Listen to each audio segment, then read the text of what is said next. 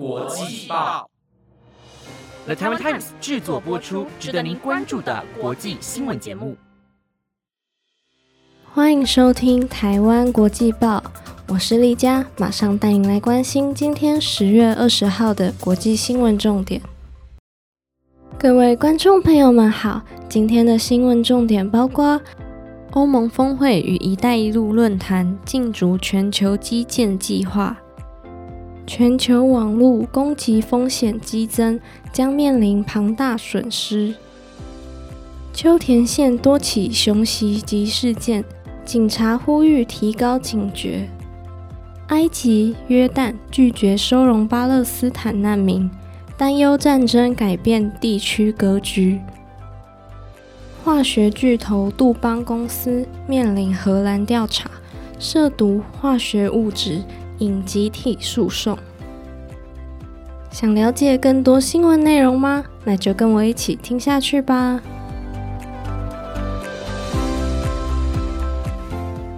首先为您带来的第一则新闻内容是：欧盟将在下周举办约二十国领导人参加的峰会，推动在战略区域与中国竞争的全球基础设施计划。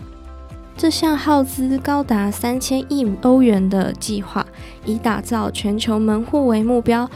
中国本周在北京举办第三届“一带一路”国际合作高峰论坛，聚集了一百三十多个国家的代表，庆祝其全球投资计划倡议十周年。中国与一百五十个国家及三十个国际组织签署了两百多项合作协议。中国外交部长王毅在论坛中表示，将美国提出的全球基础设施与投资伙伴关系视为对“一带一路”倡议的对抗，是一种经济问题政治化的手段。这是短视，也是消极的。欧盟与其盟国正与中国等国家竞争新兴国家开发基础设施和互联互通计划。论坛将就绿色能源、教育和研究、关键原材料、交通走廊、保健产品制造和数位基础设施等主题进行讨论。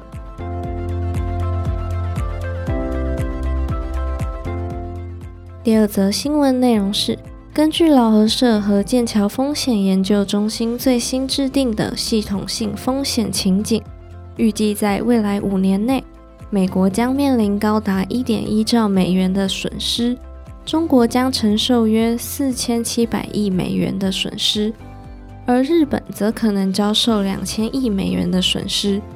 截至二零二二年，网络保险费总额已超过九十亿美元，预计到二零二五年将达到一百三十亿至两百五十亿美元。劳合社主席指出。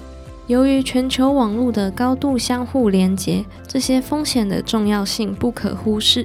单一部门难以独自承担其后果，因此必须促使政府、产业和保险市场之间持续共享知识、专业技术和创新理念，确保建立出能够抵抗这类潜在大规模风险的社会韧性。全球超过百分之二十趴的网络保费交易发生于劳合社市场。针对金融服务支付系统的重大网络攻击，可能导致全球损失达三点五亿美元，其中绝大部分损失并未包含在保险承保范围之内。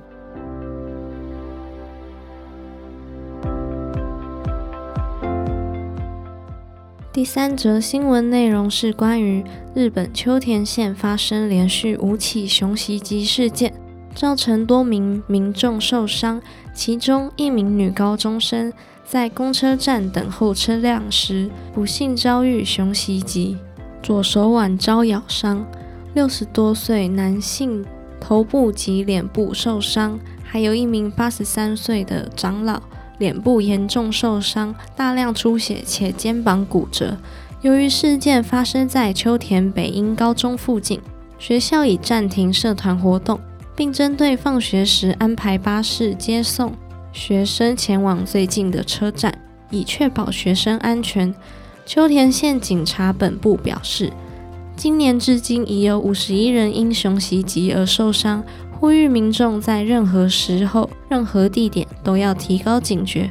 根据日本环境省的统计，今年四月至九月，全国十五个地区共有一百零九人因熊受伤。并指出，往年在熊进入冬眠前，容易发生此类事件。环境省呼吁国家及各地方政府等单位采取相应措施，以保障民众的安全。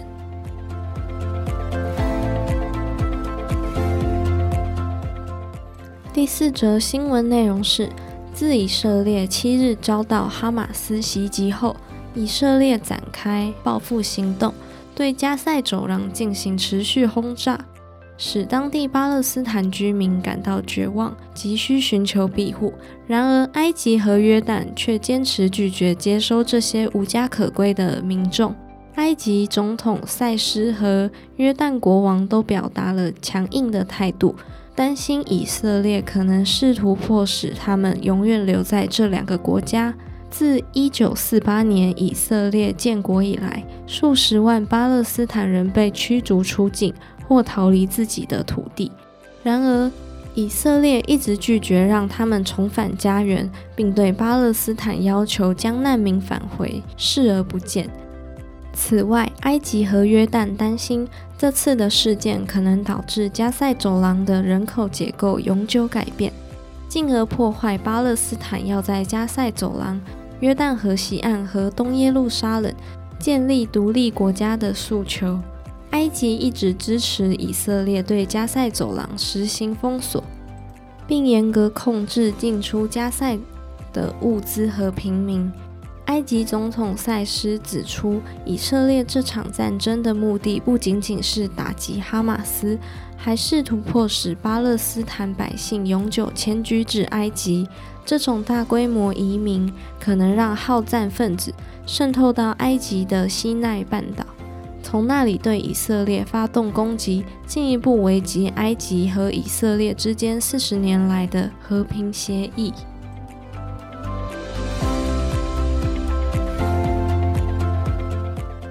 最后一则新闻内容带您关心的是。荷兰周四宣布对美国化学巨头杜邦公司及其子公司科目展开刑事调查。由于两千四百人的集体诉讼，他们发现，在日常用品中，如不粘锅和防水衣服等，存在有毒化学物质全氟辛酸的污染。这种化学物质需要很长的时间才能分解，并且与癌症、不孕症和环境破坏等问题有关。这项调查无论是在事实还是法律上都极为复杂，至少需要一年的时间才能完成。今年六月，美国工业集团 3M 将支付高达一百二十五亿美元，解决公共供水系统污染的索赔。科目公司的发言人表示，他们将充分配合调查，并且不断努力改进生产流程，减少对环境的影响。代表集体诉讼的律师指出，这次诉讼是对污染负责人追究刑事责任的重要一步，同时也向其他公司发出警示，不能以人民的福祉、健康和环境为代价。公司老板们必须承担法律责任。以上就是今天国际报的新闻内容。如果有任何的想法，都欢迎到 Apple Podcast 或 IG 底下留言。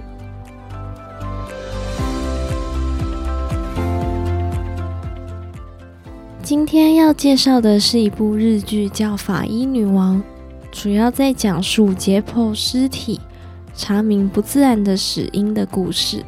每一集都是一个独立的小故事，描述每一个尸体他们背后的真相。内容包含庞大的社会议题、剧里人物的心境转变、痛苦、挣扎、拯救、被救赎、绝望与希望，都表现得非常生动。印象最深刻的台词是：“每个人或许都有难以释怀的悲伤回忆。”可是，如果把自己的痛苦加诸在他人身上，那样绝对不可原谅。我认为杀人魔不值得同情，只觉得他是一个可怜又可悲的人，因为没有得到任何人的关爱与帮助，于是走上堕落的道路。如果大家都温柔一点，多为彼此着想一点，世界上是不是就可以少发生很多遗憾？看完之后，体悟到了生命的无常、脆弱与价值。我们要用严谨尊重的态度来对待生死。